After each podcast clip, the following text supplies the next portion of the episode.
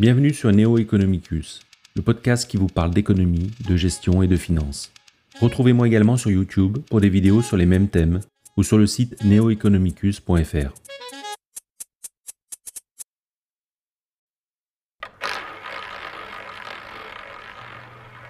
Vous êtes dans un casino et vous entendez la roulette tourner. Si vous misez sur un numéro, vous savez que vous avez une chance sur 37 de gagner. Le risque de vous tromper s'en déduit aisément. Mais imaginez à présent que vous ayez à choisir un numéro sans savoir quels sont les numéros possibles. Vous êtes dans l'incertitude. Frank Heinemann Knight, ou plus simplement Frank Knight, est considéré comme le fondateur de l'école d'économie de Chicago et l'un des économistes les plus influents du début du XXe siècle. Son livre de 1921, Risque, incertitude et profit, a introduit la distinction entre risque, hasard connu et quantifiable, et incertitude, hasard non connu et donc non mesurable. En somme, le risque se calcule, l'incertitude non. Pour Knight, cette distinction entre risque et incertitude est importante, car l'incertitude offre des opportunités de profit qui n'existent pas dans des situations où les risques peuvent être calculés.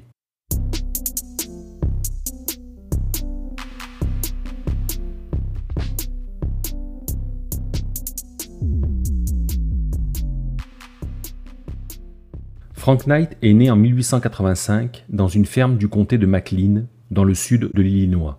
Il était l'aîné de onze frères et sœurs. Après un passage par plusieurs écoles du Middle West, il obtient en 1911 un bachelor S-Sciences du Milligan College dans le Tennessee. La même année, il épouse sa camarade de classe, Minerva Shelburne, qui lui donnera trois filles et un fils. Après avoir obtenu deux diplômes de l'Université du Tennessee en 1913, il poursuit ses études à l'université Cornell. Il commence par y étudier la philosophie, puis bascule sur l'économie. Alvin Johnson et Aline Young seront ses principaux professeurs. Ce dernier, en particulier, aura une influence certaine sur les idées économiques de Knight. Avant de se consacrer entièrement à l'économie, Knight avait étudié entre autres la chimie, la philosophie et la littérature allemande. Il obtient son doctorat d'économie en 1916.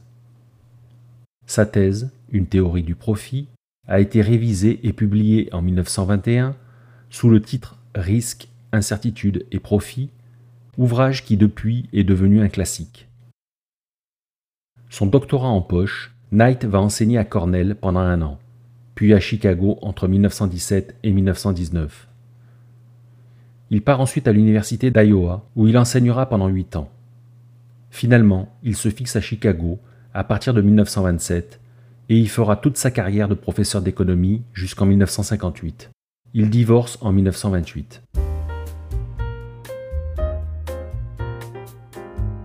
À Chicago, l'enseignement de Knight portait principalement sur la théorie de la valeur et l'histoire de la pensée économique. Il était alors la figure dominante de l'école dans les années 30. En 1930, Knight se remarie avec Ethel Very, qui était la directrice d'une organisation œuvrant pour la santé des enfants à l'Université de Chicago. Ensemble, ils auront deux fils. En 1950, Knight a été nommé au poste de président de l'Association des économistes américains, l'AEA, après avoir décliné l'offre en 1936 et 1937. Il recevra en 1957 la médaille Francis Walker, la plus haute distinction accordée par l'AEA. Durant sa carrière à Chicago, il a eu pour étudiant en économie quatre futurs prix Nobel Milton Friedman, George Stigler, James Buchanan et Paul Samuelson. Il aurait probablement obtenu le prix Nobel lui-même s'il n'était décédé seulement quatre ans après la création du prix en 1968, cette distinction ne pouvant être accordée qu'aux économistes encore vivants. Il rend son dernier souffle à Chicago le 15 avril 1972.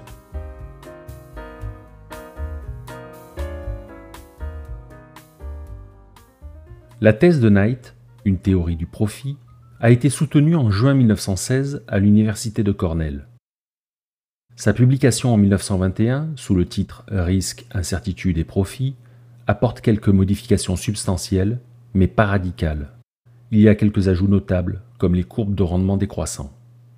La volonté de Knight en écrivant sa thèse, puis le livre qui en a découlé, était de lever les ambiguïtés de la théorie néoclassique telle qu'exprimée par Alfred Marshall. Il commence par poser les conditions du modèle idéalisé, celui de la concurrence pure et parfaite. La concurrence pure et parfaite est ainsi, pour Knight, un modèle d'organisation économique dans lequel il y a une infinité d'acteurs économiques en concurrence, où la circulation de l'information et des capitaux est complètement libre, et où les biens échangés sont infiniment divisibles. Knight insistera sur le fait qu'il s'agit bien entendu d'une idéalisation de la réalité, pas d'une description. Dans ce modèle, tel que l'enseigne la théorie néoclassique de l'époque, il n'y a normalement pas de profit possible. C'est là que Knight introduit une distinction entre risque et incertitude. Le risque fait référence à une situation dans laquelle la probabilité d'un résultat peut être déterminée. Le risque peut donc être traité comme un coût assurable. L'incertitude, en revanche, fait référence à un événement dont la probabilité ne peut être connue. L'incertitude de Knight s'apparente donc à un risque non mesurable et de ce fait non assurable. Pour cette raison, l'entrepreneur doit faire des profits.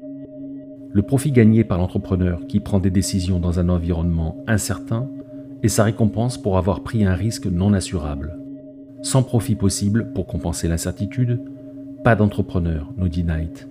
Pour lui, même dans le cadre idéalisé de la concurrence parfaite, des profits peuvent donc subsister en raison de l'incertitude.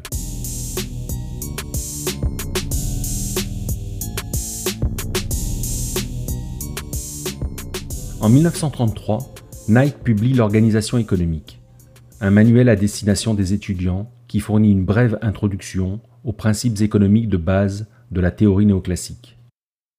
Le rôle central du mécanisme des prix dans l'organisation du marché est notamment illustré par la roue de la richesse, un diagramme de flux circulaire imaginé par Knight pour expliquer le fonctionnement du système économique.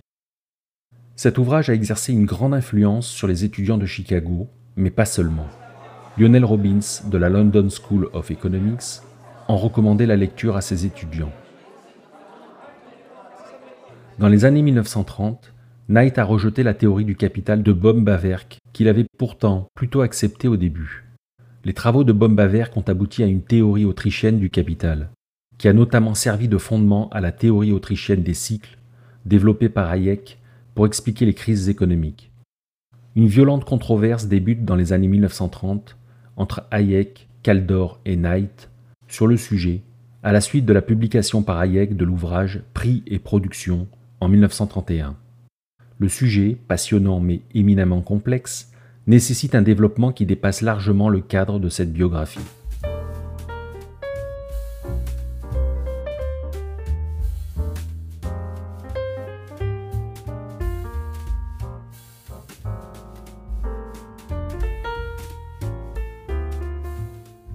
Knight était un farouche défenseur de l'économie de marché. Il était particulièrement critique vis-à-vis des revendications égalitaires, car il considérait la société comme un jeu complexe, avec nécessairement des gagnants et des perdants.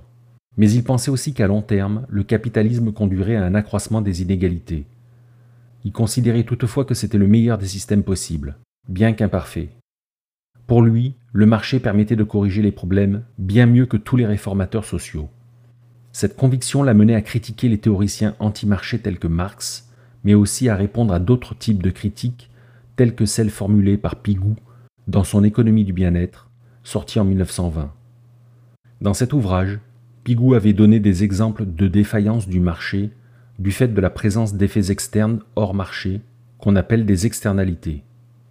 Pigou n'a pas soutenu que chacun de ces cas d'externalité présumées nécessitait obligatoirement l'intervention du gouvernement mais de nombreux économistes se sont appuyés sur ces idées pour justifier davantage de régulation. Knight a montré que l'un des exemples présumés de défaillance du marché de Pigou n'en était pas un, si bien que Pigou l'a retiré des éditions suivantes de son livre. Cet exemple portait sur la congestion routière. Pigou supposait deux routes de qualité inégale, reliant deux villes, et concluait que la meilleure route serait surutilisée et embouteillé. Pour remédier à ce problème, il proposait une taxe sur la meilleure route, égale à la différence entre coût moyen et coût marginal. Knight montrera que cette taxe est inutile si les deux routes sont privées, car leur propriétaire établirait des péages pour réguler au mieux le trafic. Plus généralement, cela démontrait qu'un marché concurrentiel libre pouvait réaliser l'optimum social si les droits de propriété étaient clairement définis. Cette idée sera reprise et développée par d'autres économistes tels que Ronald Coase, qui reconnaîtra l'influence qu'a exercé Knight sur ses propres travaux.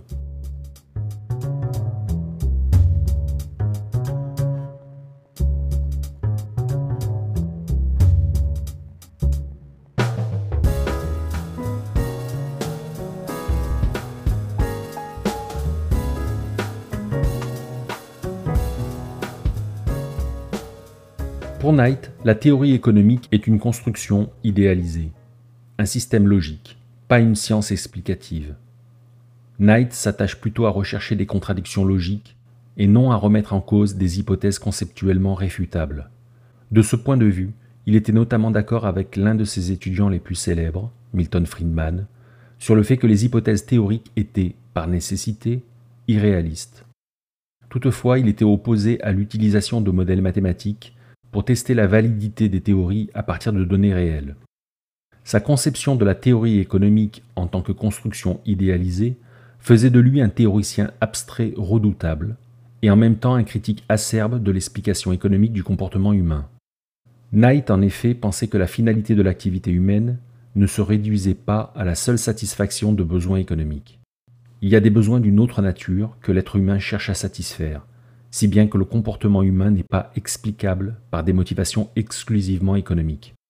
Qui plus est, pour Knight, les besoins évoluent sans cesse, car l'être humain est un explorateur qui veut toujours plus et mieux. Dès lors, on ne peut saisir pleinement le comportement humain par la méthode scientifique. La théorie économique permettrait de faire des prédictions fiables si l'activité humaine répondait à des motivations exclusivement économiques et si les êtres humains ne commettaient pas d'erreurs, ce qui n'est pas le cas. Dès lors, la théorie économique peut juste aider à comprendre et à expliquer le comportement humain, mais pas à le prédire scientifiquement.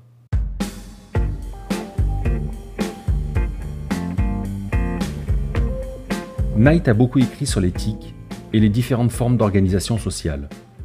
Il ne considérait pas le système capitaliste comme éthiquement défendable.